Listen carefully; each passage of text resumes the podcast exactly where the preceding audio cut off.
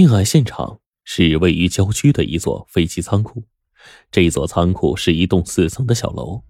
几个男孩来这里探险，发现了楼下水泥地上的那具男尸。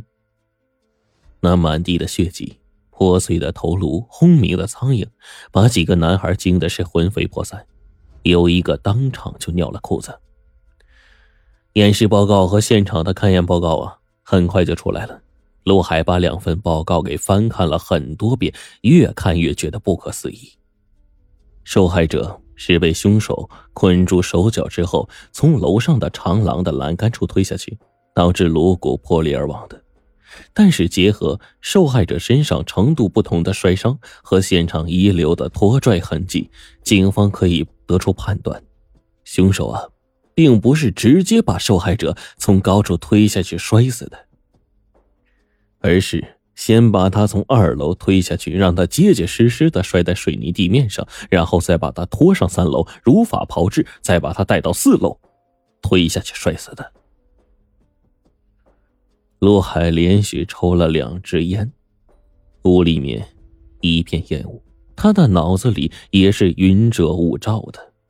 凶手为什么要这样做？他跟受害者之间有什么深仇大恨？短短几天时间内，这座原本风平浪静的小城发生了两起惊天命案。这两起命案之间，难道有什么联系吗？陆海的预感很快得到证实。经过对比两起命案凶手的足迹和指纹，确定是一人所为。与此同时，死者的身份也被查明。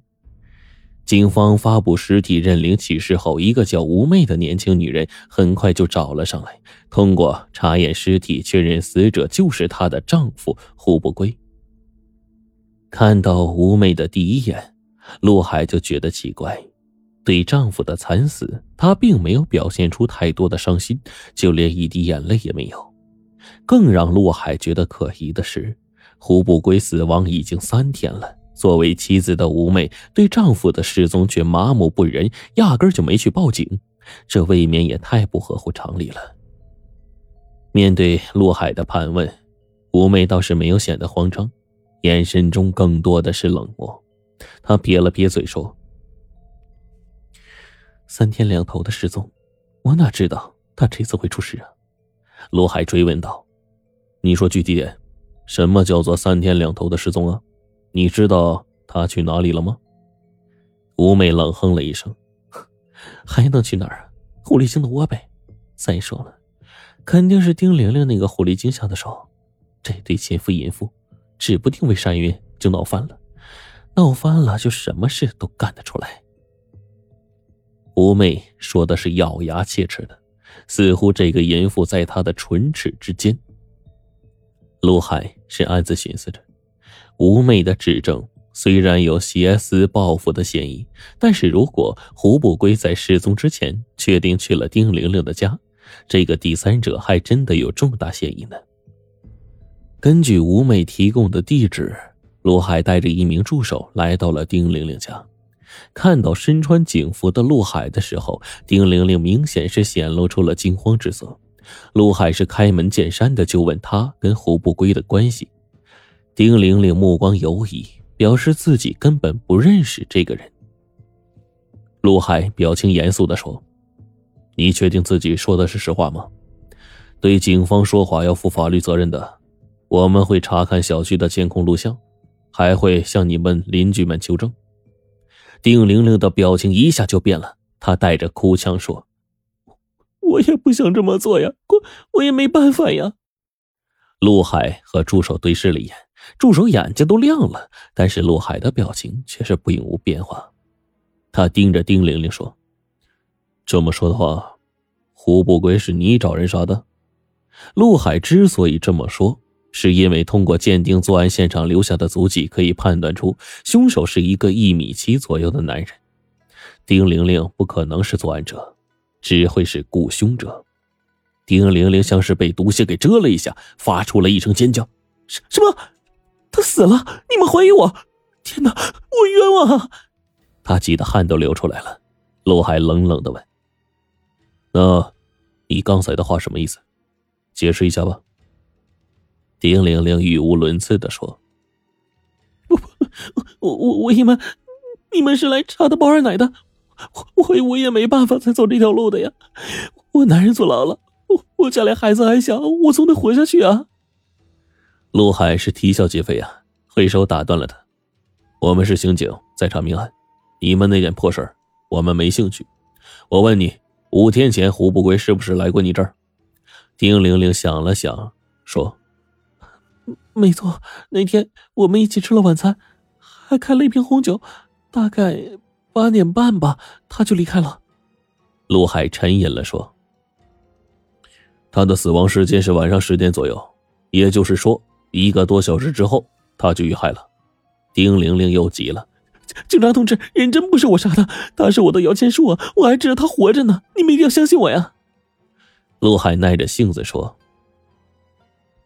你放心。”再狡猾的凶犯呢，我们也会将他绳之以法的。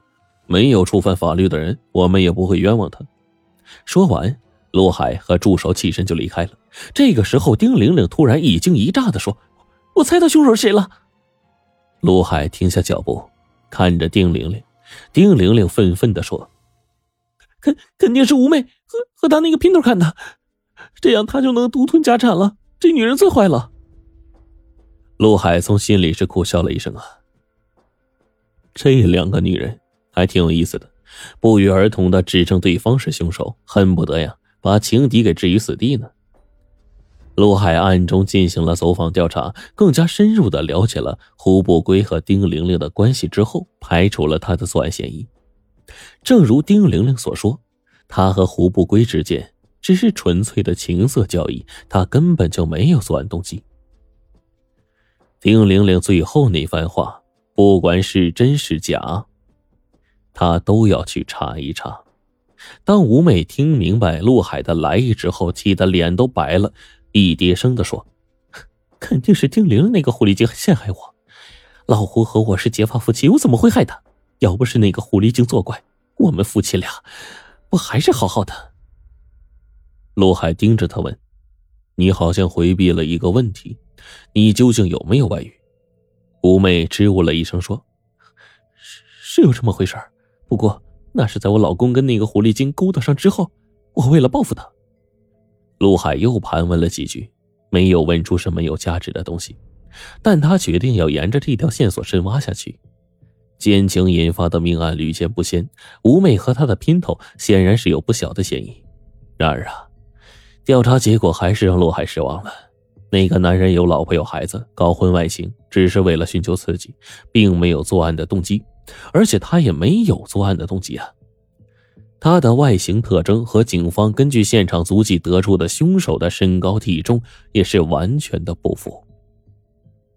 与此同时，出去调查胡不归社会关系的警察也陆续回来汇报情况。由于这个案子属于仇杀的可能性很大。警方重点排查了胡不归有过仇怨的嫌疑对象，和老实巴交的张大宽正好相反。胡不归是一个小老板，手里呢有一点钱，性格也很嚣张，跟不少人都产生过冲突，但是呢，都是一些不大不小的摩擦，并没有什么深仇大恨，远没有到杀人血恨的地步。